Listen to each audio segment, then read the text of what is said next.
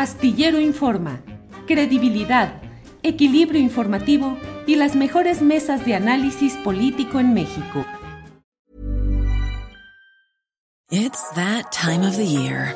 Your vacation is coming up. You can already hear the beach waves, feel the warm breeze, relax and think about work. You really, really want it all to work out while you're away.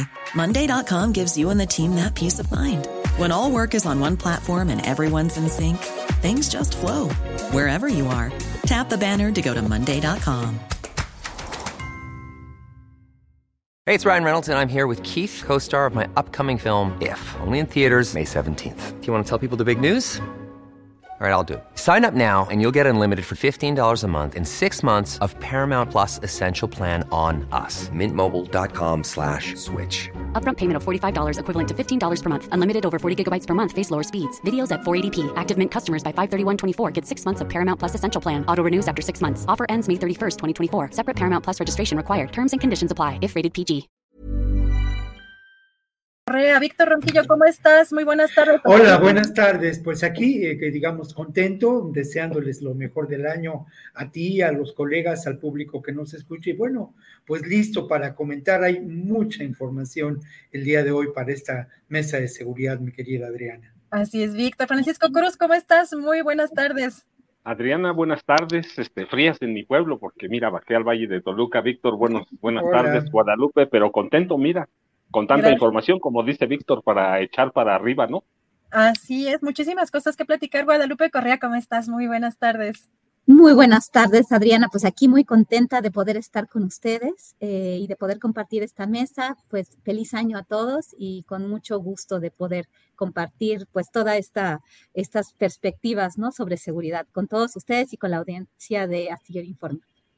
A Guadalupe, Gracias. Y Guadalupe, pues comenzaría contigo en esta ocasión porque lo que estamos viendo hoy es un nuevo operativo donde ya eh, dan a conocer la detención del hijo del Chapo Guzmán. Preguntar, pues como hay reportes de que hay muchos lugares bloqueados y prácticamente inmovilizado la, la entidad, hay mucha información que está fluyendo respecto, pues, eh, tanto a, eh, pues, por ejemplo, el Instituto Electoral Local no está funcionando, el aeropuerto, eh, también pues el gobernador ha llamado a no salir de sus casas, una situación que ha paralizado prácticamente la entidad. ¿Cómo, cómo ves? Yo pregunto sobre todo en términos de pues lo que pasó el jueves negro en 2019, eh, pues con lo que se llamó el Culiacanazo, si podemos mencionar o decir que es algo similar o, o esta operación fue más quirúrgica. Bueno, Adriana, me parece un momento muy, muy complicado y un momento también políticamente, geopolítico, un momento geopolítico pues, pues particular, ¿no? La visita de Joe Biden, la trilateral, México, Canadá, Estados Unidos. eh, en este momento, pues muchas personas se encuentran especulando, también el juicio de Genaro García Luna. Pareciera ser que esta es una operación más quirúrgica, pero obviamente eh, tiene pues eh, incidencia, tiene un, un, eh, unos, un impacto muy importante, ¿no? Y esto lo hemos visto en los, en los caminos, en pues toda esta inmovilización que tiene pues a la ciudad de Culiacán, al estado de Sinaloa en particular, pues, pues de una forma, este, pues en, en llamas de alguna manera, no como se planteó en el año 2019, que se vio que el presidente decide este, liberar, eh, no continuar con esta, con esta operación, pero pareciera ser que en este momento, de acuerdo a los informes o a lo que se dice en, en, en la ciudad de Culiacán, en el estado de Sinaloa, he tenido contacto con algunas de las personas que viven ahí. Es bien interesante, ¿no? Cómo las personas que viven ahí este, hablan mucho de, de lo que implica en términos de, de la lucha entre grupos del crimen organizado, del cartel de Sinaloa, de lo que, de lo que, de lo que significa esto. El día de hoy hablé con algunas personas que tengo mucha, este, pues tengo, tengo confianza porque están en el lugar donde, donde están los bloqueos, donde está, eh, este, donde está sucediendo estas cosas. Y ellos hablan mucho y esto me llama mucho la atención, porque a mí yo me suelo este, enfocar mucho más en la visita de Biden, lo que implica, por ejemplo, que Ovidio podría irse como testigo protegido también también en una operación que le, que le haría mucho, mucho bien a los Estados Unidos para generar este juicio, para mandar a, este, al, a, Genaro García Luna al banquillo de desacusados, lavarse las manos todos, y bueno, tenemos una persona mala y así, ¿no? Pero ellos hablan mucho de lo que significa esto en términos del cartel de Sinaloa, el Mayo versus los Chapitos, el Mayo ya se deshizo de, de los Damaso y ahora van por los chapitos y ahora entonces el mayo se va a quedar con todo lo que es el, cartel de Sinaloa. De eso se está hablando en Sinaloa. Sin embargo, los que eh, a veces eh, eh, tratamos de entender esto de una perspectiva más geopolítica, pues estamos pensando en la visita de Biden, podría ser un regalo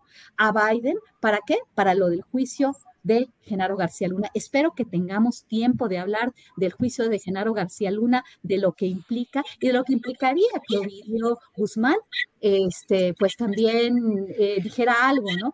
Que, como dije antes, eh, pudiera realmente ya este, acabar con Genaro García Luna, esta persona mala que tiene a su grupo eh, pues muy cercano en la Secretaría de Seguridad Pública, en la Policía Federal, pero nada más eso, ¿no? No, no vamos a hablar de lo que implica esto a, mayores niveles, lo que implicó la iniciativa Mérida, lo que implicó la participación de las agencias estadounidenses, que eso es lo que ha pasado también en otros juicios, como este, el juicio de Nexium o el juicio de Ghislaine Maxwell. Pero bueno, quisiera que no, no, no quiero quedarme con todo esto porque realmente yo creo que vamos a tener otra intervención y quisiera que mis colegas también este, nos nutran con, con todo su, su, su, su conocimiento. Gracias, le ponemos como tres pisos a este programa porque hay mucha información, hay mucha información que analizar. Francisco Cruz, ¿tú cómo, cómo ves, pues de primera instancia, cómo se ve este, este operativo?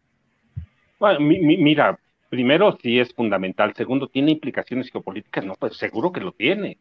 Cada captura de, de, un capo de ese nivel, sí, al margen de las especulaciones, los rumores y los chismes, cada captura tiene un, un, un, nivel de la relación con Estados Unidos, sobre todo tiene razón Guadalupe cuando se acerca al juicio este, de, de, Genaro García Luna y todo lo que puede tener, pero mira, sí es un, este, y, luego tomando en cuenta el culiacanazo y tomando en cuenta que ha sido eh, el culiacanazo del 17 de octubre del, del 19, ha, ha, sido una bandera de la oposición, ha sido una bandera para atacar a, a, a López Obrador, merecida o no, va, hoy este, entiendo que hay algunas cosas que se cuidaron mucho más que el ejército tenía contemplada. Mira, desde las ah, casi 5 de la mañana estoy despierto hablando de, de, de, de, los chapitos, pero sí, sí es una operación muy superior, pero, pero que no es casualidad,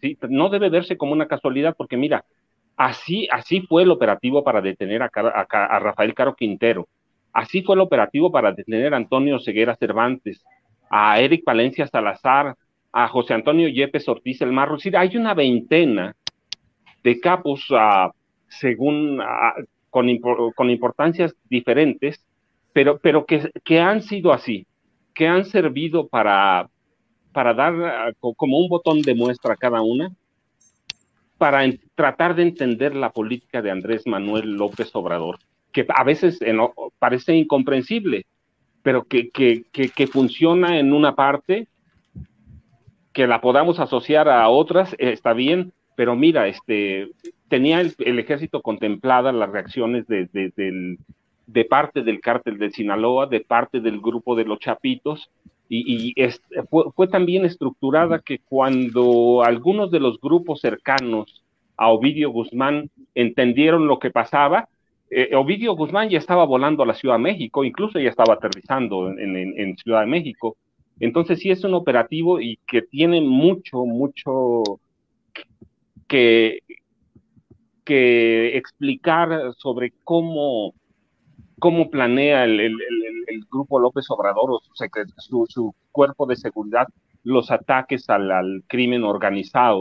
Y ciertamente, mira, se descabeza a los menores, como se les llama, ¿sí? a, toda la familia de, Joaquín Guzmán Loera, pero queda ciertamente la cabeza principal de, del cártel de Sinaloa, así que hay que tratar de entenderlo, digerirlo, pero sí es un operativo y no es una casualidad, es un operativo que se hace con inteligencia y a mí me llama mucho la atención como otros que ha habido en este, porque recuerdo mucho el, el, de Beltrán Leiva, cuando lo sacan a presumir, lo sacan a relucir en los periódicos como un trofeo de guerra.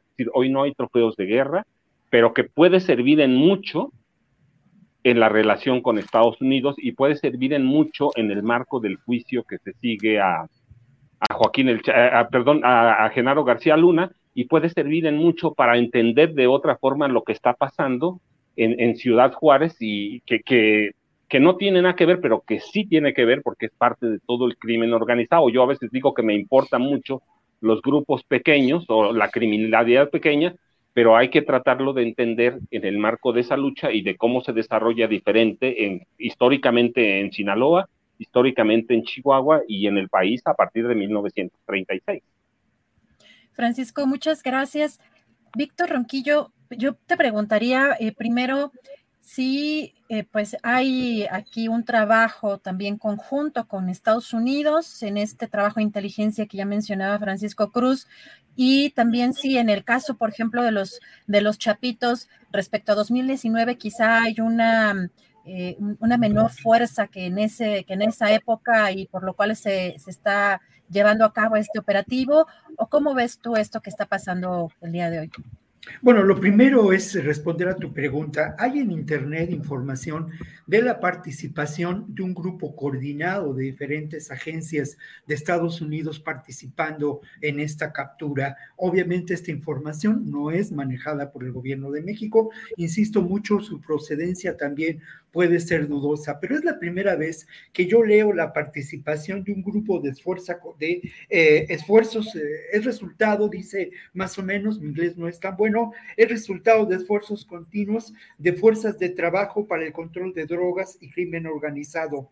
Eh, es una asociación que reúne la experiencia combinada y las habilidades únicas de las agencias de aplicación de la ley federal y, eh, estados locales. Es, es interesante ¿eh? esta, esta información. Y luego lo otro, tampoco podemos dejar de lado, y me parece muy importante, colocar sobre el escenario de esta captura algunos eh, elementos de la escenografía, ¿no?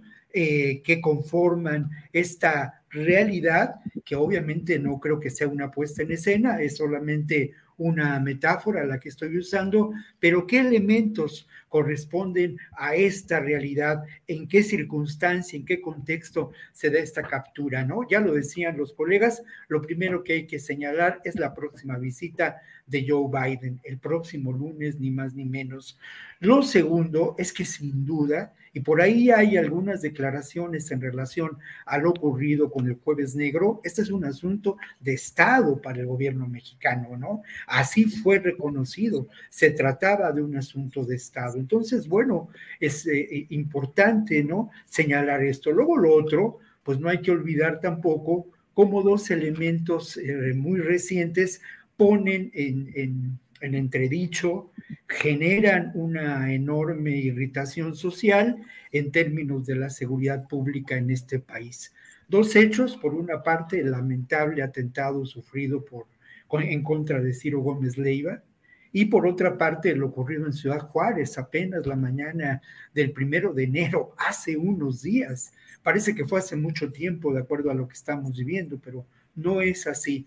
Y obviamente la respuesta inmediata por parte del actual gobierno con una conferencia de prensa ese mismo lunes, eh, señalando los elementos que pueden considerarse de valor en términos de la disminución de los homicidios eh, dolosos y también en términos, y esto es muy interesante y completo la información o la reflexión que genera Francisco, ¿no? Es muy interesante porque en esa conferencia de prensa se habló de 542 generadores de violencia detenidos precisamente, y esta es la gran observación de Francisco, en operativos similares al que se llevó a cabo esta mañana. Sabemos muy poco de lo que ocurre. La información oficial es que se realizó después de seis meses de investigación, aunque al parecer se trataba de un patrullaje realizado en esta comunidad de Jesús María, que está muy cerca, es una zona conurbada a Culiacán eh, en donde fue detenido Ovidio Guzmán. Curioso porque eh, no, no se refiere, no se habla, no se sabe si hubo un enfrentamiento, tampoco se habló de otras personas detenidas, en fin. Pero hay algo que me parece muy importante también señalar y destacar de la información que está circulando en estos momentos por diferentes medios. Mira, a mí me sorprende mucho, eh, lo digo de manera irónica, el hecho de que el secretario de Seguridad Pública de eh, Sinaloa pareció del todo sorprendido ante, ante estos hechos. Sus, el tuit que publica, pues es de asombro, ¿no? Insiste en que no salgan de su casa, no tiene mucho más que decir. Eso en términos del encargado de la seguridad pública del estado de Sinaloa. Pero, ¿qué dijo el gobernador? Esto es mucho más interesante. El gobernador, en una entrevista realizada con un medio local televisivo, dijo, eh, y cito textualmente, aquí si no es palabras más, palabras menos, la cita es textual, se habla de un operativo el cual no precisa, así dijo, finalmente son operativos de la federación y no tenemos una percepción al respecto y por eso queremos, eh, no queremos aventurar. Eh, sigue diciendo algunas cosas, pero esto nos hace ver cómo las autoridades de eh, Sinaloa, al parecer, no tenían información de que se iba a llegar a llevar a cabo este, este operativo, esta captura. Aquí hay dos posibilidades o bien fue producto de una acción que se mantuvo encubierta ante las propias autoridades, el secretario de Seguridad y el propio gobernador, información que no por ellos, sino que al correr en algunas oficinas pudo haber sido filtrada, o, o, bien eh, fue resultado de eso, ¿no? De un patrullaje en donde se, se incursionó en esta comunidad y se encontró, bingo, con, el, con Ovidio Guzmán. No lo creo así, ¿eh? No lo creo porque está el otro, lo que mencioné al principio de mi intervención, del escenario. Un dato más, un dato por demás eh, eh, relevante. El día de ayer fue relevado de la novena zona militar de Culiacán uno de los altos mandos de esa zona militar y eh, tomó juramento o prestó juramento el general Alfredo Salgado Vargas. Dato importantísimo. Gracias, Víctor Ronquillo. Y también les quiero compartir este comunicado que acaba de emitir, digo rápido, fue la, la conferencia del Episcopado Mexicano que hemos visto que también sale eh, mucho a pronunciarse en estos casos eh, cuando hay alguna situación de violencia. Eh, aquí en la conferencia del Episcopado Mexicano, con profundo dolor e indignación, dice, nos unimos en comunión de oraciones y solidaridad con las comunidades de Culiacán y Ciudad Juárez que están viviendo días de incertidumbre y angustia. En medio de estos episodios de muerte y crimen que se padecen en nuestra nación, denunciamos públicamente estas situaciones y exigimos a todo grupo criminal recapacitar ante el dolor y el sufrimiento que ocasionan a sus propios hermanos. Tanta violencia sigue manchando de sangre nuestra historia y debilitando nuestros procesos de paz. Pedimos a las autoridades de todos los niveles mantengan la estabilidad nacional y el Estado de Derecho ante el crimen organizado. Invitamos a todo el pueblo de México a unirse en una intensa y especial jornada de oración el día de mañana, 6 de enero, pidiendo a Dios que toque el corazón de quien hace daño a sus propios hermanos y suplicamos a la Santísima Virgen María de Guadalupe, Reina de la Paz, que interceda para convertir nuestros corazones para ser verdaderos arquitectos y artesanos de paz. Llama la atención que en estos, en estos casos salen a, pronunciarse de manera inmediata. Guadalupe Correa, ¿cómo ves esto? Y bueno, por supuesto, lo que menciona también Víctor Ronquillo en, pues, en, esta, en una ronda extra también para seguir hablando también de temas relacionados con esto. Sí, eh, bueno, son muchas cosas. La conferencia del episcopado mexicano últimamente, bueno, siempre ha tenido una posición y, más allá de la fe, muchas veces es política. Hay que leer entre líneas, ¿no?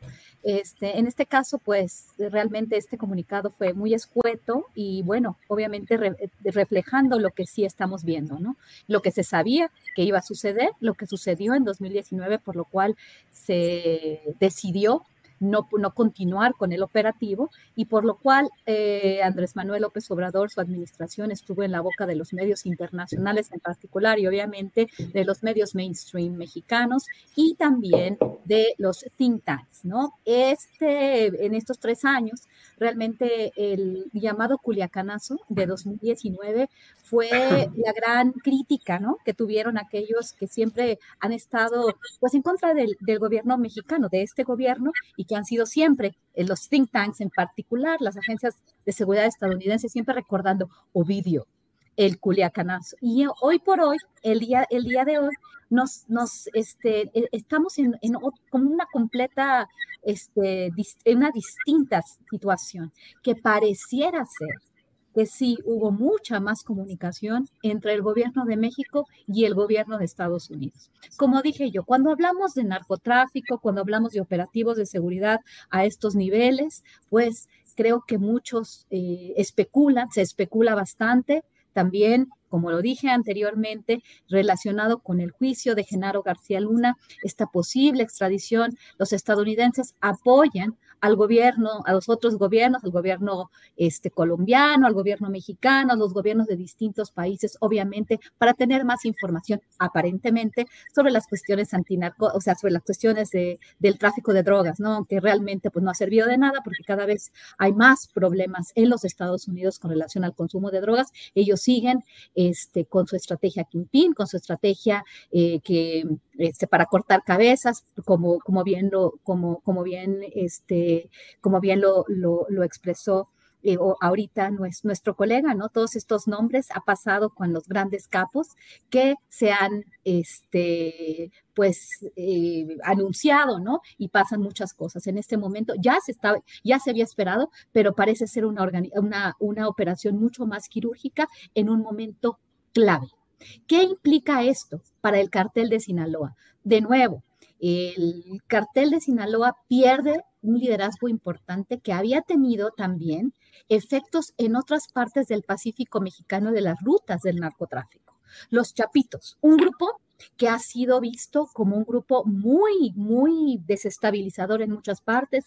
Pienso, por ejemplo, cuando acabo de ir, bueno, hace unas semanas a la ciudad de Caborca, ¿no? Los chapitos han estado pues presentes en todas estas discusiones, ¿no? Y esta supuesta fragmentación al interior del cartel de Sinaloa con quien el gobierno de los Estados Unidos de alguna forma tenía muy buenas relaciones, este, bueno, al, punto, ¿no? Que, se, que, había una infiltración, qué va a pasar con, con el hijo del Mayo Zambada, que bueno, este, cuando los mandan a Estados Unidos, cuando los llevan, cuando ellos participan como testigos protegidos en los juicios, les bajan la condena a casi nada y se sigue esta madejita que nunca resuelve el problema de las drogas, porque cada vez el fentanilo está afectando a más comunidades en los Estados Unidos. Supuestamente todo viene de México, bueno, obviamente con las materias primas de China, pero pues todo se produce en México, lo cual pues no, no, es, no es una este, historia que, parece ser completamente cierta, ¿no? Porque también muchos de estos químicos, de, estos, de estas drogas ya,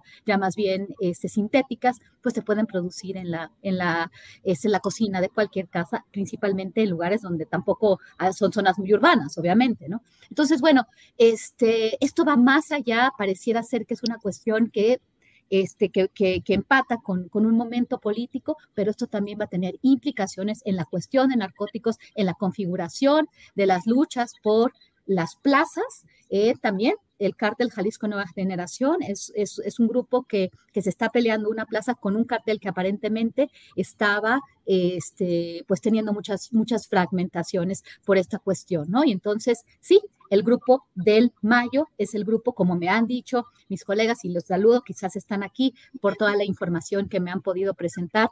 Este, y bueno, todo lo que se dice, que mucho de ello, pues claro que es especulación, claro que no tenemos toda la información y mucho más porque las autoridades pues nos comparten bastante poco y muchas de las bajas tampoco las conocemos, no sabemos cuál va a ser la implicación en, en este, en este tiempo, ¿no? Que sí este, se va a sufrir mucho y esto recuerdo a al, este, al, escuchar lo que estabas leyendo de la conferencia del episcopado mexicano, ¿no? Y bueno, por el otro lado, vamos a, este, el, presidente Andrés Manuel López Obrador dejó callados a todos estos medios que lo relacionaban con el cartel de Sinaloa, con la mamá del Chapo, con la, con la, con el saludo a la mamá del Chapo y supuestamente a la protección de Ovidio y de los chapitos.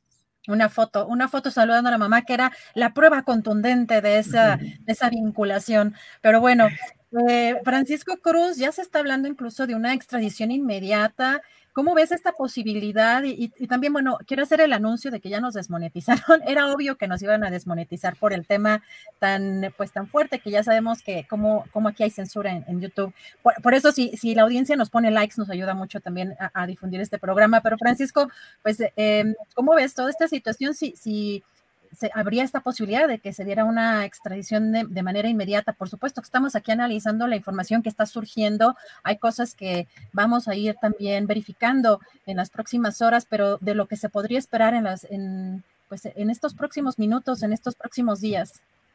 No, yo, yo no creo que vayan a, a, extraditar o que vaya a haber un proceso inmediato de extradición no ha sido así en el, gobierno del presidente López Obrador. El caso así muy concreto y claro que les interesaba a ellos históricamente es el de Rafael Caro Quintero. Recuerda cuando lo capturan, ya había gente, había periodistas en Washington que decían que ya prácticamente estaba aterrizando en Ciudad Juárez para entregarlo a las autoridades, a las autoridades de Estados Unidos.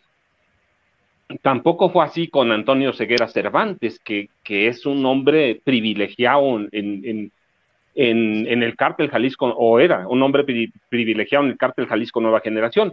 La administración del presidente López Obrador no ha sido así. Yo este, creo que hay elementos suficientes para advertir que no lo van a extraditar de inmediato. Seguramente hay pedidos, habrá un pedido, algún pedido de extradición. Yo no tengo duda que haya colaboración de inteligencia de, de, ah, de, de Estados Unidos, este, no tengo ninguna duda, va a ese nivel, hay una colaboración en ocasiones diaria, ¿sí? Diaria. Este, mira, lo que me parece importante primero es que, que no hay eh, en el gobierno de López Obrador ningún caso de extradición automática. ¿Sí? Este, no hay, de, los casos, el, más emblemático, o el emblemático es el de Rafael Caro Quintero. A ellos les interesa desde, la, desde el asesinato de Kiki Camarena. Este, entonces, no, no hay, no lo va a haber. El presidente no es así. Sí va a haber una recomposición de grupos. La caída de Antonio Ceguera Cervantes marca algo. La, la caída de Ovidio también. Los chapitos han, han, han reestructurado en alguna forma el negocio del narcotráfico este, enfocándose en la distribución, producción y distribución de fentanilo. Guadalupe tiene razón cuando dice, pues ahora se pueden este, producir en la, cocina. Pues sí, mira, hay que ver nada más este, la, sierra de Michoacán eh, que, hace frontera con el Estado de México. Este, lo han recompuesto, lo han reconfigurado y hay una reconfiguración. La habrá, seguramente habrá violencia en las siguientes semanas, pero lo, hasta lo que veo hoy desde la madrugada, es que el ejército, la marina, estaban preparados y habían contemplado esta reacción o una reacción violenta. El general secretario dijo que, que sí había habido reacción, que la habían controlado. Entonces entiendo que lo controlaron muy bien, entiendo que va a haber una reacción superior todavía. En el aeropuerto hubo algún ataque, vi ahí fotos de, y un video de ataques a un avión que nunca tomó vuelo para despegar. Este, hubo intentos de, de, de bloquear la fuerza aérea en, en Sinaloa, pero este, me parece que está, que lo, lo, adivinaron bien. Puede ser porque venga Biden, puede Biden, perdón, puede ser porque se acerca el juicio García Luna, puede, puede ser cualquier cosa. La realidad es que habrá un poco más de violencia, hubo cooperación de Estados Unidos, siempre la tiene que haber, pero no veo en todo eso un proceso de extradición automática que mañana o eh, eh, seguramente ya declaró Biden ante el Ministerio Público, no veo que saliendo del Ministerio Público le digan, te quiere Estados Unidos y te vas a ir hoy. Gracias, Francisco Cruz. Víctor Ronquillo, pues hoy el secretario eh, Luis Crescencio Saldoval, el titular de la Sedena, no quiso dar más detalles, no quiso contestar preguntas. ¿Cómo viste esta conferencia? Pues la información que está fluyendo hasta, hasta el momento. Bueno, mira, me parece que digamos, desde la perspectiva optimista, a mí me parece que la conferencia fue puntual en los detalles, que no abonó a esta mitología del narco que eh, a la que estamos acostumbrados y en la que caemos con mucha frecuencia los medios, ¿no? Me parece que por eso la, por ese lado la eh, conferencia de prensa fue puntual. Eh, también rescato la manera en que cierra su intervención Rosa Isela Rodríguez, que es muy eh, importante y es encomiable, en donde no estamos haciendo la guerra, estamos construyendo la paz. Me parece una definición de principios muy importante. Por otro lado, pues hizo falta información.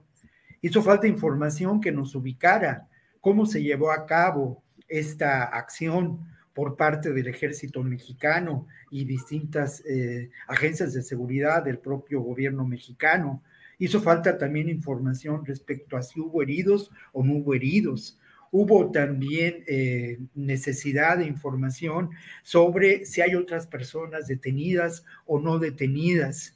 Eh, en la anterior conferencia de prensa que podemos relacionar con estos hechos, una conferencia de prensa celebrada pues eh, eh, a la semana, a la semana después de lo del jueves negro, hubo una conferencia de prensa dada al día siguiente por el propio López Obrador y el entonces secretario de Seguridad Pública, ahora gobernador de Sonora, pero a la semana siguiente Luis Crescencio Sandoval aportó un dato que es muy importante para eh, especular sobre lo que puede ser o no una extradición de Ovidio Guzmán eh, muy pronto, ¿no? En esa ocasión, Luis Crescencio Sandoval habló de que ya existía una orden de detención provisional dictada por un juez del Estado de México en contra de Ovidio Guzmán, que de quien hasta donde se sabe no tiene delitos, no existen eh, acusaciones por parte del Estado mexicano en su contra,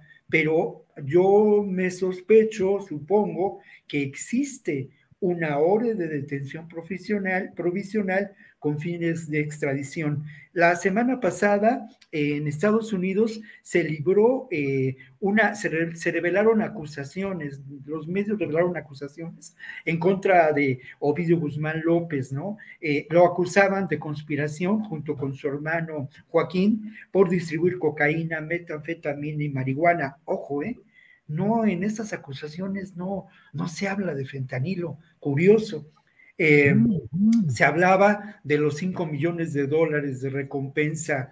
Eh, podemos pensar que si existe esta orden de detención provisional con fines de extradición, Ovidio Guzmán puede ser eh, extraditado con cierta celeridad, no como ocurrió con Juan García Abrego, ¿verdad? Que lo detuvieron y de inmediato lo subieron a un avión, pero sí creo que en ese sentido y de acuerdo a los antecedentes de lo ocurrido hace, eh, hace un par de años con el Culiacanazo, eh, podemos pensar en que quizá eh, Ovidio Guzmán pueda ser extraditado.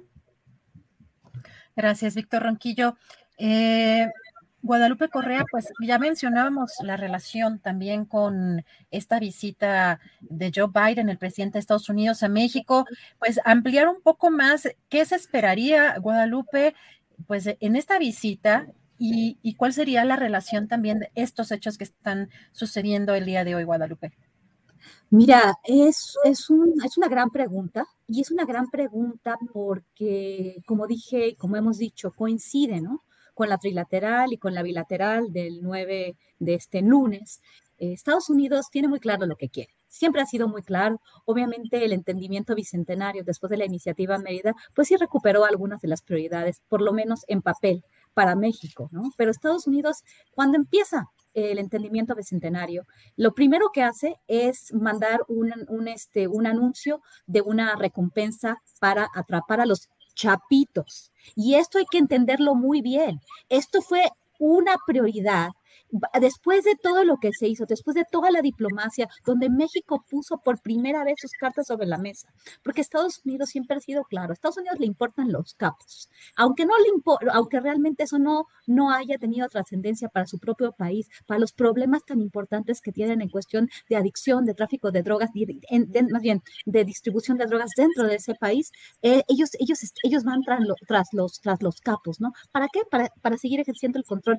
geoestratégico en las Américas. Eso ha sido el papel de la DEA, también poner a las autoridades de los países en el banquillo de los acusados y seguir presionando. Eso ha sido completo, eso ha sido completo, eso ha sido lo que ha sucedido. Bueno, entonces, entonces realmente, ¿de qué estamos hablando ahora?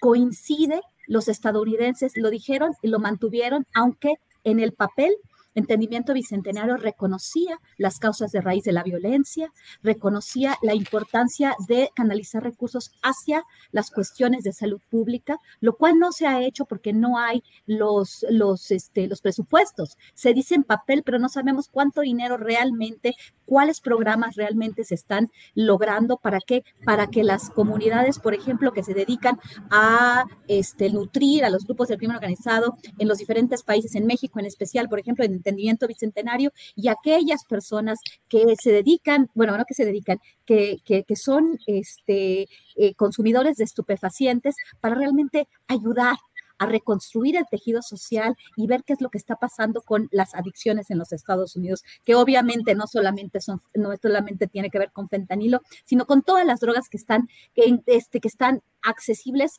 para muchísimas personas en diferentes puntos de las ciudades de los Estados Unidos. Pero es interesante, ¿no? Los tiempos son interesantes, eh, el tema de la extradición o no extradición, independientemente de que México haya tenido una historia previa, pero también este, los momentos políticos son distintos. Estamos hablando de Estados Unidos, no estamos hablando de un presidente que lo puede todo, un presidente que sí ha establecido ciertos, ciertos este, patrones que han sido distintos a las eh, administraciones tan vendepatrias, tan dóciles como habían sido las anteriores, pero México siempre termina siendo dócil. ¿Por qué? Porque existen muchas, muchas informaciones, existe mucha información que pone también a los gobiernos pues contra la pared y bueno, también a Andrés Manuel López Obrador por el, momento político en, el que está, en el que está ahorita, ya eh, rumbo al 2024.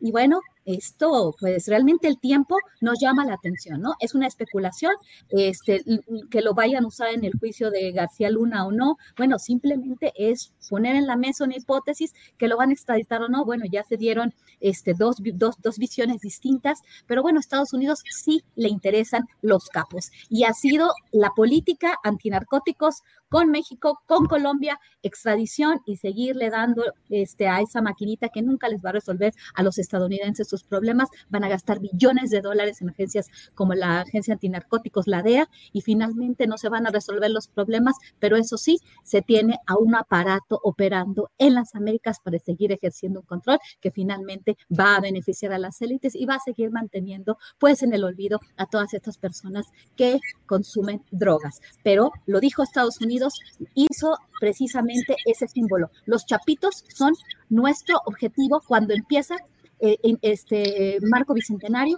cuando, inclusive cuando ellos habían aceptado que ellos se iban a dedicar a atacar las causas de raíz de la violencia del narcotráfico. When you're ready to pop the question, the last thing you want to do is second guess the ring.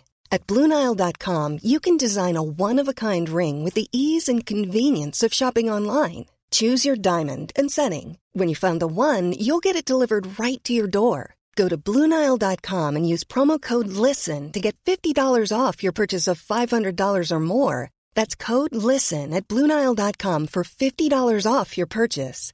Bluenile.com code LISTEN. Hiring for your small business? If you're not looking for professionals on LinkedIn, you're looking in the wrong place. That's like looking for your car keys in a fish tank. LinkedIn helps you hire professionals you can't find anywhere else, even those who aren't actively searching for a new job but might be open to the perfect role. In a given month, over 70% of LinkedIn users don't even visit other leading job sites. So start looking in the right place. With LinkedIn, you can hire professionals like a professional. Post your free job on linkedin.com slash people today. Gracias.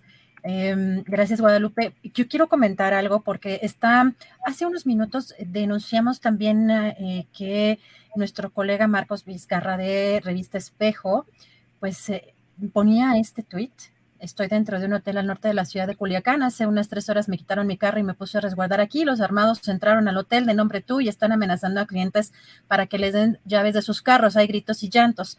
Bueno, ya hay personas que quieren desacreditar a Marcos Vizcarra un periodista al que conocemos eh, y respetamos. Hemos, hemos corroborado que este tuit y esta información es, es verídica. Ya por ahí hay, hay, una persona de nombre Guadalupe Lizárraga eh, que quiere desacreditar esta, esta información porque hay tweets que quisieron copiar esa, ese mismo, ese mismo tweet que había puesto. Hemos corroborado con su, con su equipo con gente que colabora con él que eso que pasó fue cierto.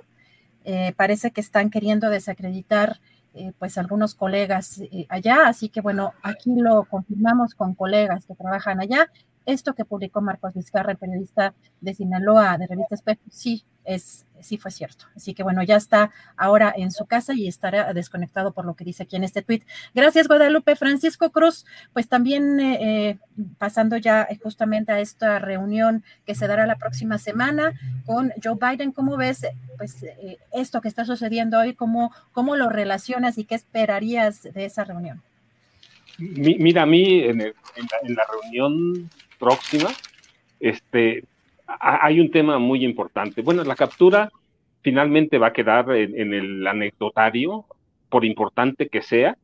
Este, va una captura más, este, podemos enviarlo o no, así se ha comportado. Este, no, a mí me parece, mira, que eh, la, próxima reunión este, de, de, los tres presidentes tiene un tema central, este, lo conozcamos o no, y que es la participación del sector privado en el litio. ¿Sí? Que, y, esta, esta captura de Ovidio Guzmán López este, suaviza algunas cosas, la suaviza y me parece que va a hacer entrar a, la discusión de otros temas que, que tienen que ver con la colaboración, cooperación, con la integración económica que yo este, eh, de la que siempre dudo porque hemos tenido históricamente una relación muy extraña y con el resto de América Latina también. En, en Perú hay cosas muy raras por el litio, ¿sí? Este, el nuevo gobierno de, de, Lula en Brasil enfrenta problemas serios con, con la iniciativa privada, además llegan, no, no, llega tan holgadamente a la presidencia. Entonces, en todo, en todo ese contexto de, de colaboraciones y este, eh, el, temas de narcotráfico, temas de, de, migración, de 40 millones de, ascendencia mexicana o mexicanos que viven en Estados Unidos. Me parece que hoy hay un tema fundamental y que lo mencionabas en, en la agenda, ¿sí? E, e, el plan Sonora, y yo creo que esto tiene que ver mucho con, con el litio y con declaraciones que hizo el presidente López Obrador y que, hizo, y que hay del gobierno mexicano en noviembre pasado, ¿sí? Van a permitir la, la, la la, la participación del sector privado de Canadá y de Estados Unidos en la extracción de litio, sobre todo en Sonora, que es donde se encuentran los grandes yacimientos y es donde, a donde arranca el plano. Este, no quieren que se lleven a litio, pero van a tener que hacer algunas concesiones. Entonces, lo del narcotráfico es un tema que vamos a tener permanente, es un tema de siempre. Yo te decía que es histórico, yo he seguido este, la formación de cárteles hasta 1910, y 1925, 1946, este, y, va a ser un tema permanente. Pero lo nuevo, y, lo nuevo que hay en esta reunión, además de, la, eterna integración económica de, de, no solo de Norteamérica, que ya prácticamente es un hecho, ¿no? Este, el presidente López Obrador ha sido muy, este, muy cercano a los presidentes de Estados Unidos. ¿sí? Lo interpretemos como lo interpretemos. Ha, sabido interpretarlos, ha, sabido lidiar con ellos, sabe cómo negociar con ellos. Así lo hizo con Trump, por más críticas que hubo. Así lo ha hecho con Biden. Es decir, e, este, es un presidente que, que tiene muy, muy entendida la relación con Estados Unidos y me parece que lo nuevo, lo que verdaderamente es, es el plan Sonora y es el litio, que es el problema en Perú y que va a ser problema en muchos países. Gracias, Francisco Cruz. Víctor Ronquillo, ya entramos también un poco en otro tema, es que están muy relacionados, están vinculados estrechamente, pero eh, ¿qué opinas de estos temas, Víctor? Bueno, lo primero es que eh, tenemos que pensar que la estrategia seguida a lo largo de décadas por Estados Unidos con lo que es la securitización de América Latina tiene que ver con eso con el control de los recursos eh, naturales, ¿no? No podemos desligar esta estrategia llamada en términos generales la guerra del narco de una estrategia que tiene que ver con ese control de los recursos naturales. Y obviamente el litio es un recurso fundamental, un energético fundamental para el futuro.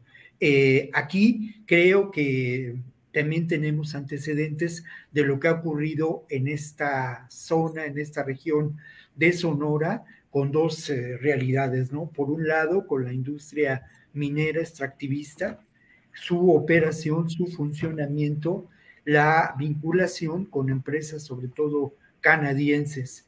Pero también tenemos noticia lamentable de que eh, esta región, pues la violencia es una constante, ¿no?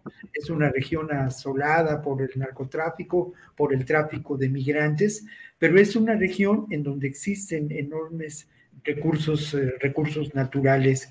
Mm, yo solamente mencionaría dos focos rojos, ¿no? En estos momentos que de alguna manera permiten la acción de eh, estas fuerzas que buscan controlar eh, territorialmente eh, regiones claves en Latinoamérica, Caborca y San Luis Río Colorado, ¿no? La región también en donde lamentamos el homicidio de la familia ah, de los menonitas en, Sonora, ¿no? Una, una situación francamente triste, grave, pero en donde de inmediato el gobierno de Trump alzó la mano para ocupar eh, decididamente eh, un territorio con las fuerzas de seguridad y de investigación eh, de Estados Unidos, incluso el FBI. Entonces creo que tenemos que pensar esto en términos de esta, como lo dijo Guadalupe al iniciar la, sesión, y aquí lo hemos hecho a lo largo del tiempo que hemos trabajado juntos, ¿no? Pensemos todo esto en términos de la geopolítica y también pensémoslo, y aquí yo he insistido también a lo largo de muchas ocasiones, pensémoslo también en cuanto a la realidad de las guerras que se llevan a cabo en el siglo XXI, guerras que se libran fundamentalmente por el control, por el control de recursos esenciales para la vida, alimentos, agua, energéticos. Eh, yo solamente quisiera eh, mencionar cuál es la propuesta por parte de López Obrador hecha pública de lo que se comentará o de lo que platicará con Biden, ¿no? Una carta en donde él habla de, la, de respetar la soberanía de los dos países, de la integración de América en cuestión eh, de, e, económica y el plan de reducción de desigualdades. Y bueno, otro tema que no podemos dejar de lado es el asunto de la migración. Será un tema fundamental y lo ha sido en la relación de México-Estados Unidos desde hace muchos, mucho tiempo, ¿no? Lo triste de todo es que en este momento hablamos de 15 mil personas migrantes, de acuerdo a la información eh, del Instituto Nacional de Migración varadas en nuestro país, atoradas en las distintas fronteras, 8 mil en el norte y 7 mil en el sur. Sí, son cifras, pero detrás de estas cifras hay un enorme dolor humano. Personas que han migrado eh, en busca de una alternativa de vida ante situaciones verdaderamente apremiantes de violencia, verdaderamente apremiantes de hambre y de necesidades básicas incumplidas y también, y esto hay que mencionarlo y hay que insistir en ello, víctimas de el deterioro del medio ambiente, ¿no? Hay también ya en la realidad de las dinámicas migratorias, migrantes que eh, lo hacen en razón de efectos del cambio climático y del deterioro ambiental. Solamente yo quisiera cerrar eh, este comentario relacionado con la migración, de cómo ha cambiado y cómo hablamos ahora de una dinámica migratoria diferente. Por un lado, eh, según datos del propio director de, eh, del Instituto Nacional de Migración, en este momento en México, con una estancia regularizada, hay más de un millón de un millón setecientos cincuenta y cuatro mil personas extranjeras que han encontrado su regularización en México. México se ha convertido en un país que asila, que da refugio, y obviamente esto y, significa también cambios ¿no? en nuestra realidad social. Lo otro, hablando de las dinámicas migratorias, eh, el, mayor número de migrantes en los últimos meses, dicen los del Instituto Nacional de Migración, rescatados, hay que decir, detenidos y deportados, sometidos a una prisión absolutamente ilegal, son venezolanos, 188 mil venezolanos, 146 mil guatemaltecos, y es curioso, eh, solo, entre comillas, solo 84 mil hondureños. Hay obviamente otras personas procedentes de otras nacionalidades, por ejemplo, 48 mil personas cubanas, 61 mil personas colombianas y 56 mil nicaragüenses. Nuevas dinámicas migratorias, una realidad que tiene que ser parte y es esencial en la agenda de México, Estados Unidos y también de Canadá. Gracias, Víctor Ronquillo. Guadalupe Correa, y vemos que obviamente estos temas, eh, como ya lo hemos platicado, están muy relacionados. Llegamos a esta, pues, a este momento en donde están preparando ya el juicio contra Genaro García Luna. ¿Cómo ves este marco, eh, pues, tanto de lo que está pasando hoy como de lo que viene el próximo, el próximo lunes con esta reunión y esta preparación de este juicio, Guadalupe?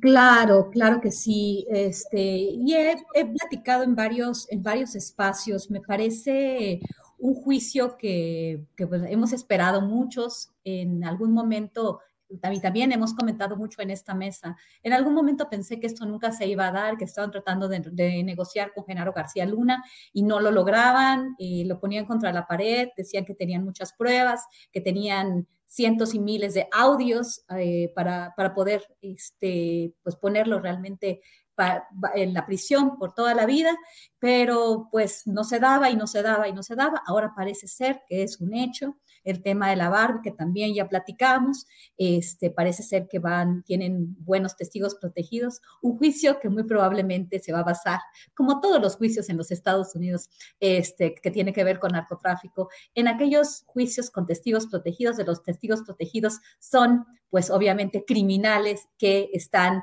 este, negociando una baja en su sentencia, ¿no? ¿Qué tanto, ¿Qué tanto están diciendo la verdad? ¿Qué tanto no? La Barbie ya había dicho que Genaro García Luna tenía vínculos con el cartel de Sinaloa. Bueno, ¿qué es lo que se puede esperar? Que Genaro García Luna sea acusado de lo que se le, o que sea realmente sentenciado, de lo que se le acusa, que fue de vínculos directos y aceptación de cantidades millonarias por parte del cartel de Sinaloa. Sin embargo, como dije de una forma muy corta, el tema de cómo hace Estados Unidos, cómo, este, cómo se lavan las manos, sabemos que en este juicio tenemos que ver con la persona fuerte del de la, de la administración de Felipe Calderón, de la seguridad, quien operó a la perfección la iniciativa MEDA, la estrategia Kimpin, que colaboró con el FBI, colaboró con la DEA, colaboró con todas las agencias estadounidenses, principalmente con la DEA y con el FBI. Era el hombre, este, el hombre estrella. Eh, los fiscales están tratando de que él no pueda presentar sus cartas que presentó para, para, la, para la Green Card, que tenía preparadas para continuar su proceso de nacionalización, de naturalización en los Estados Unidos esta vinculación tan cercana con gente de altísimo nivel, eh, el, señor este, eh, Ciro Gómez Leiva, eh, presenta un, este, un, noticiero muy interesante este, con fotos ¿no? de Genaro García Luna con Hillary Clinton, Genaro García Luna con los principales este, por políticos estadounidenses, administradores públicos estadounidenses de la seguridad. con eso se lleva Genaro García Luna, con ellos, que este, a e, ellos le tuvieron confianza a Genaro García Luna. Entonces, en este juicio, eso no va, no va, no va a contar como prueba. Eh, esta, esta relación tan cercana realmente como dije, pareciera ser que va a pasar lo mismo con, este, con el juicio de Ghislaine Maxwell, una gran, este, pues, este, una gran red, ¿no? De pederastía, de, de trata de personas que, que, que que tenía como centro a Jeffrey Epstein y que relacionó a gente de un poder impresionante en los Estados Unidos y en otras partes del mundo. Y eso, pues realmente nada más la señora es la mala, la, la, la, que, la que vinculó a todos estos políticos con Jeffrey Epstein y negocios muy tremendos este, que, que, que incluían a, a, menores de edad. Lo mismo con el caso de Nexium. El líder de Nexium, pues, está en prisión eh, los que estuvieron de forma muy cercana con ellos, que también vincularon a miembros importantísimos de, la élite política. Por ejemplo, recordemos el caso de Nexium, la vinculación del, hijo del expresidente mexicano Emiliano Salinas Ocelli, el hijo del, del, del presidente, del expresidente este Carlos Salinas de Gortari, este, la hija del dueño del diario Reforma, bueno, una élite que estuvo vinculado a la trata de personas. Y eso se olvidó, ya nadie, se ya, no, ya nadie habla de eso, en Estados Unidos obviamente no, en México tampoco, cuando ellos operaron, eh, este, pues, pues Nexium en México, ¿no? Y esto es una cuestión muy interesante, muy probablemente en el juicio de Genaro García Luna, pues los testigos protegidos van a decir lo que tienen que decir, van a poner eh, ya eh, bajo la, este, detrás de las rejas de manera permanente o por lo menos por varias decenas de años a Genaro García Luna y todo esto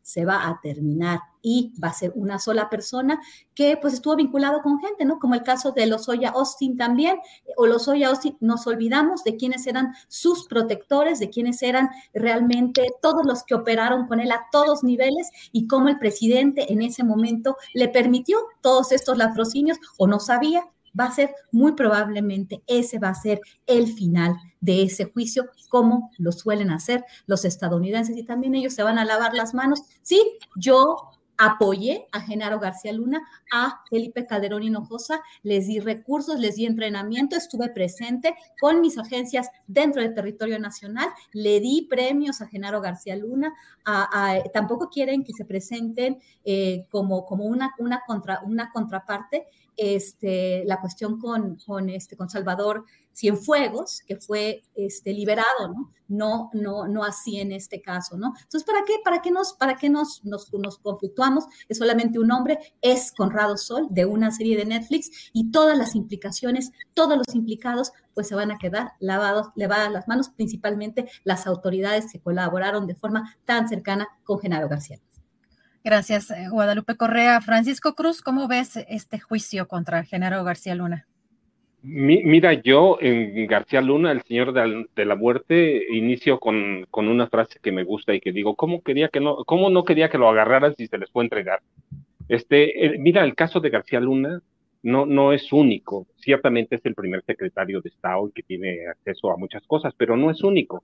Este, nosotros somos, hemos tenido otros uh, jefes policíacos de alto nivel que fueron producto de una creación de Estados Unidos en parte y que luego los traicionaron o los dejaron solos. Sí, es el caso de Arturo el Negro Durazo Moreno en el sexenio de López Portillo. Ellos lo premiaron, ellos le dieron todo y al final este, también lo pisaron, sí, lo, abandonaron.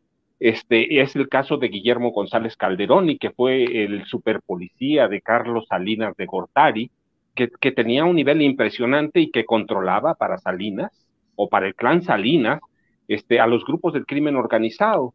Este, terminando el sexenio de, Carlos Salinas, Guillermo González Calderón se fue a entregar a Estados Unidos, participó como testigo protegido, como testigo cooperante, eh, le dieron protección y finalmente un día lo, lo, cazó un francotirador saliendo de un edificio en McAllen. Este, tenemos el caso en América de, de Manuel Antonio Noriega. Estados Unidos lo creó, lo formó, lo llevó al poder y al final le a invadir Panamá. Si nos olvidamos que Estados Unidos no, no, no tiene socios, no tiene amigos, tiene intereses, tiene poder es una potencia y van a hacer con García Luna lo que quieran hacer ellos. Y García Luna va a tener dos posibilidades. Negociar con ellos porque pueden negociar incluso en empezado el juicio o, cargar con la culpa sol. ese es el destino. Eso pasó con, con el negro Durazo, eso pasó con González Calderón y que al que terminaron matando. Eh, García Luna tiene una familia, los mafiosos a lo primero que protegen en Estados Unidos, en Europa, donde vayamos, a lo primero que protegen es a su familia. García Luna tiene dos hijos, una hija, un hijo, este, tiene una esposa que era parte importante del espionaje de la CICEN, era su asistente personal, es parte de los activos de lavado de dinero, no la van a tocar. Eso quiere decir que van a cargar con García Luna y García Luna tiene que, como decimos en México, apechugar lo que salga o en su caso, delatar a alguno de sus cómplices, a Vicente Fox, Quesada, a Marta Sagún Jiménez, que es con la primera que inicia el ascenso al poder, a Felipe Calderón o a Enrique Peña Nieto y socios de Enrique Peña Nieto como Miguel Ángel Chong. Es decir, no tiene muchas salidas. Estados Unidos sí tiene una, lo dejó solo ya, no va a admitir ningún otro testimonio que, que pueda perjudicar la imagen de Estados Unidos. Así que Estados Unidos no tiene socios, no tiene amigos, tiene intereses y los usa cuando se le da la gana y así los va a usar en el caso de Genaro García López. Gracias, Francisco Cruz. Víctor Ronquillo, ¿tú cómo ves esta preparación del juicio? Bueno, creo que, mira, a mí me gusta mucho encontrar hilos, hilos de, que pueden llevarte, ¿no? A desenmarañar. Finalmente de eso se trata nuestro trabajo, eh, nuestro ejercicio profesional, encontrar algunos hilos en la información que se hace pública para poder avanzar. Y creo que es eh, interesante lo que puede presentarse en este, en este juicio que inicia el 9 de enero. Y una primera pregunta para aventurarse a desenmarañar esta realidad es hasta dónde podrá llegar el posible involucramiento eh, de Felipe Calderón, de acuerdo a los elementos, a los dichos de testigos protegidos, de otro tipo de testigos y documentos presentados. Creo que puede ser interesante pensar en ello, ¿no?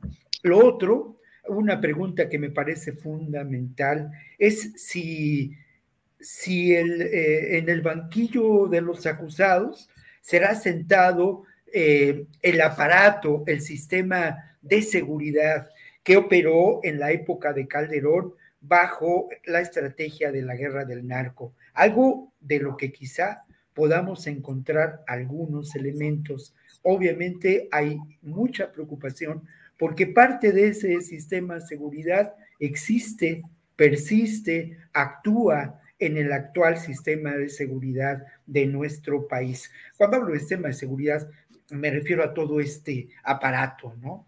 Lo otro, las pruebas y documentos presentados eh, involucrarán agentes de la DEA y de otras agencias que participaron sin duda en estas operaciones, en operaciones tan concretas como Rápido y Furioso, por ejemplo. Interesante lo que pueda ocurrir, qué, hilos podemos jalar en relación a este, a este hecho, ¿no? Y luego, bueno, creo que al final de cuentas, mm, habrá elementos, y esta es una pregunta que tiene relación con lo que hemos estado comentando esta tarde, habrá elementos que hagan evidente cómo la llamada guerra del narco fue utilizada para establecer el control de las Américas, de la América Latina, vía su securitización, el control de su, de su territorio, el control de sus recursos. ¿Qué relación tuvo esta estrategia del narco? Evidente, con el Plan Mérida, y con, eh, ¿cómo se llamó? La Operación Colombia, ¿no? O sea, ahí está, me parece, la clave. Y creo que, creo que habrá algunos elementos que podrán eh, llevarnos a intentar jalar la madeja de algunos hilos. Lo que decía Francisco tiene razón. A mí me parece, y esto también es eh, en términos de especulación, pero que es posible que incluso al final del juicio García Luna acepte su culpa y así pueda convertirse en un testigo eh, protegido, cooperante dentro del aparato de justicia de Estados Unidos, lo cual será de un enorme valor, no solamente en términos de seguridad, es lo que menos importa, sino de un enorme valor político, ¿no? Lo que puede significar eh, lo que García Luna conoce de las relaciones en México entre el poder político y el poder del narcotráfico. Gracias, Víctor Ronquillo. Se nos acaba el tiempo, pero un postrecito, un postrecito. Ahora sí que se quedaron algunos temas eh, en, eh, pendientes en el tintero, pero Guadalupe Correa, ¿con qué quisieras cerrar? Hay algunos temas que quedaron eh, ahí pendientes, pero quizá quieras seguir abordando alguno de estos temas que ya hemos platicado, porque sin duda el tema de la detención de Ovidio Guzmán, pues ha acaparado pues, pues prácticamente todo el tiempo en todos los medios. Pues simplemente hacer un breve comentario sobre, el Plan Sonora, que como bien dijo Francisco Cruz, es fundamental en esta trilateral, en esta visita, Sonora un estado estratégico que va a ser el centro de las discusiones, ¿no? También, obviamente, hablé de todo, de, de entendimiento bicentenario, pero en este momento, Plan Sonora, el endeudamiento en el cual va a incurrir México para pues estar en, la misma sintonía que, América del Norte, esa transición a las energías renovables. México obviamente como un país que tiene litio, pero no va a ser tan independiente, no va a ser tan soberano como se había planteado en, este, en el tiempo de la discusión sobre la reforma energética. Este, hay bastante opacidad con relación a los planes que se tienen con Litio Mex, con, con relación a, Plan Sonora, cuánto dinero eh, nos van a prestar para nosotros avanzar en esta transformación hacia las energías renovables, que fue lo que también Estados Unidos criticó mucho a Andrés Manuel López Obrador. Andrés Manuel López Obrador en un inicio pues se había plegado al tema de pues, lo que tenemos, ¿no? Gas y petróleo. Y bueno, este, ahora no, ahora, ahora acepta que, bueno, se van a construir varias estaciones este, de, este, de estaciones fotovoltaicas y bueno, en un estado donde, donde hay mucho sol, ¿no? Es muy interesante que México va en la misma sintonía que Norteamérica. De otra forma, con otra este, con, otra, eh, con otra narrativa, pero vamos hacia lo mismo y vamos a quedar también bastante dependientes, ¿no? Vamos a ver qué tanto eh, eh, sí o no y vamos a ver qué va a pasar con esta empresa que nos prometieron que iba a ser casi, casi como Petróleos Mexicanos, que es Lithium Mex, pues va a ser el papel del gobernador Durazo, el papel de, pues, las amistades, las personas más importantes del presidente en el estado de Sonora y, bueno, muchos intereses por parte de Estados Unidos, de Canadá, las mineras, es, un estado estratégico que comunica hacia este de, por, la parte de, también del Pacífico, ¿no? Y también en términos de crimen organizado, pues el estado de Sonora ha estado ahorita en el ojo del huracán. Gracias, Guadalupe Correa. Vamos a darle seguimiento, por supuesto, a ese tema. Francisco Cruz, ¿con qué cerrarías? ¿Cuál es tu postrecito?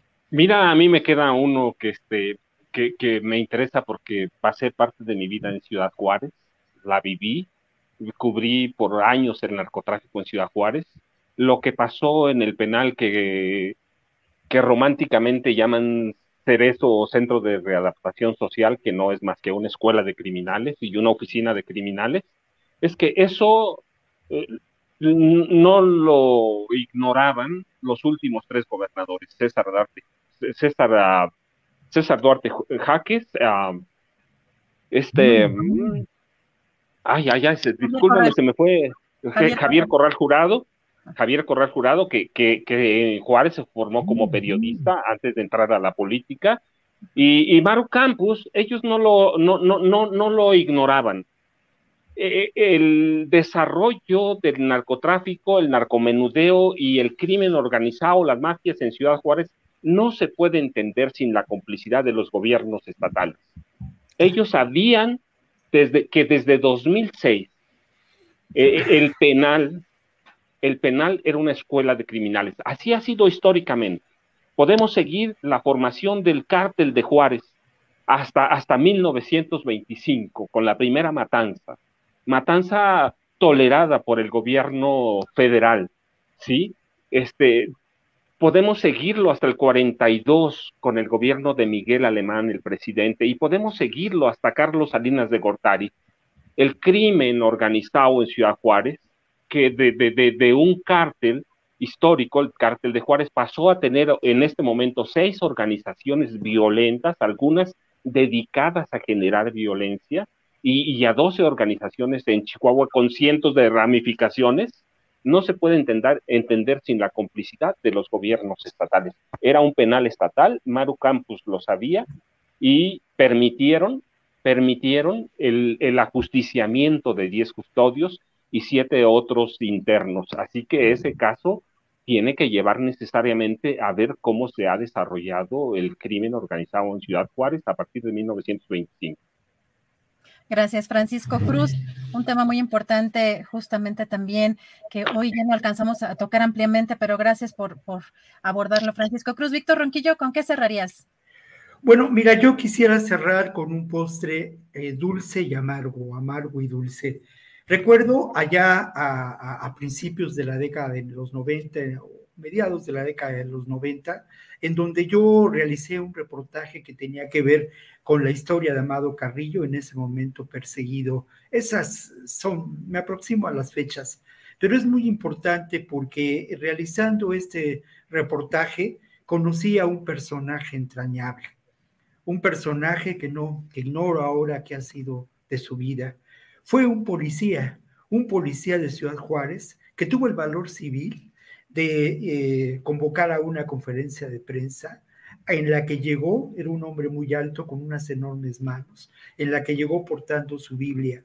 Y este hombre tuvo el valor de denunciar cómo la policía municipal de Ciudad Juárez intervenía y había hecho crecer el negocio del narcomenudeo a través precisamente de la ah, construcción de las pandillas o el fortalecimiento de las pandillas, pandillas como las de los mejilles, pandillas que de alguna manera siguen siendo en Juárez un elemento clave para ese control de los barrios, para la venta del narcomenudeo, para el cobro de derecho de piso. Pero yo quiero recordar a ese hombre que esa tarde en esa conferencia de prensa armado solamente de su Biblia, dijo la verdad y nos alertó de lo que estaba ya ocurriendo con las consecuencias que hemos conocido,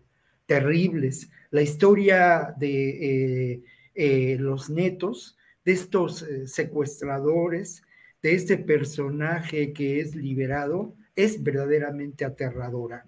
y bueno, también es un tema que yo he trabajado en muchas ocasiones, como lamentablemente Juárez es un espejo negro, ¿no?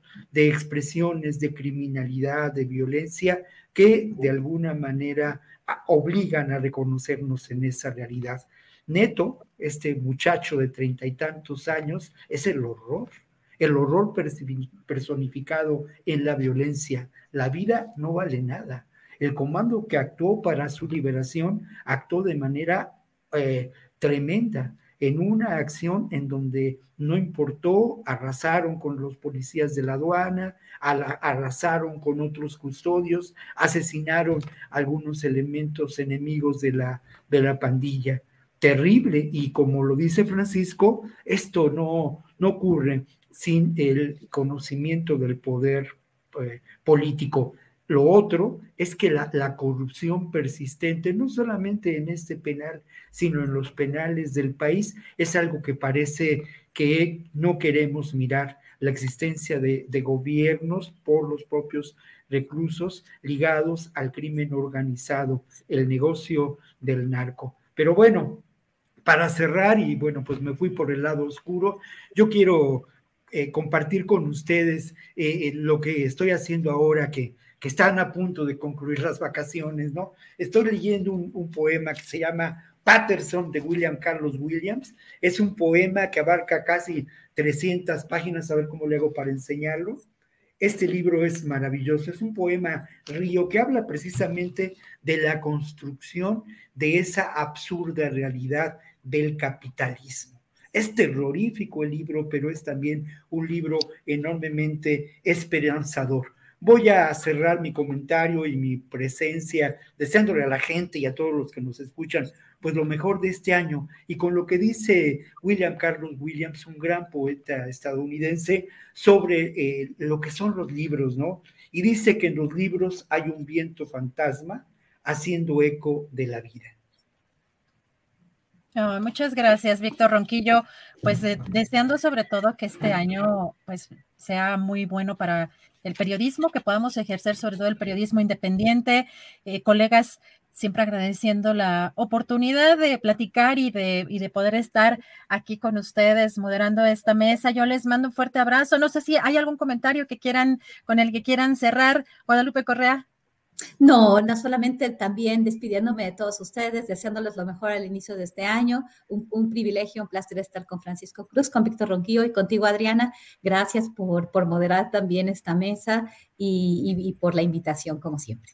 Gracias, Guadalupe Correa. Francisco Cruz, muchas gracias. Pues, hombre, al contrario, gracias. Un abrazo para Víctor, para ti, Adriana, un abrazo para Guadalupe, empezamos el año, empezamos con mucha información y seguramente habrá mucha más información que muchas gracias por el privilegio de platicar con ustedes. Con mucha intensidad, Víctor Ronquillo, muchas gracias por todo. Muchas gracias. Muchas gracias a ti, Adriana, a los colegas y bueno, pues al público que amablemente pues nos escucha, ¿no? Muchas gracias. Gracias, un fuerte abrazo, colegas. Hasta el próximo, hasta el próximo jueves. Gracias por la oportunidad de participar aquí con usted. Planning for your next trip? Elevate your travel style with Quince. Quince has all the jet-setting essentials you'll want for your next getaway, like European linen, premium luggage options, buttery soft Italian leather bags, and so much more. And it's all priced at 50 to 80% less than similar brands. Plus, Quince only works with factories that use safe and ethical manufacturing practices. Pack your bags with high-quality essentials you'll be wearing for vacations to come with Quince. Go to quince.com slash trip for free shipping and 365-day returns. When you make decisions for your company, you look for the no-brainers. And if you have a lot of mailing to do, stamps.com is the ultimate no-brainer. It streamlines your processes to make your business more efficient, which makes you less busy.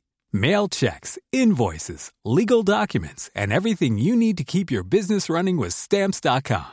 Seamlessly connect with every major marketplace and shopping cart. Schedule package pickups and see your cheapest and fastest shipping options from different carriers. With rates up to 89% off USPS and UPS rates. And with the Stamps.com mobile app, you can take care of mailing and shipping wherever you are. Make the same no-brainer decision as over 1 million other businesses with stamps.com. Sign up with code program for a 4-week trial plus free postage and a free digital scale. No long-term commitments or contracts. That's stamps.com. Code program. Para que te enteres del próximo noticiero, suscríbete y dale follow en Apple, Spotify, Amazon Music, Google o donde sea que escuches podcast. Te invitamos a visitar nuestra página julioastillero.com.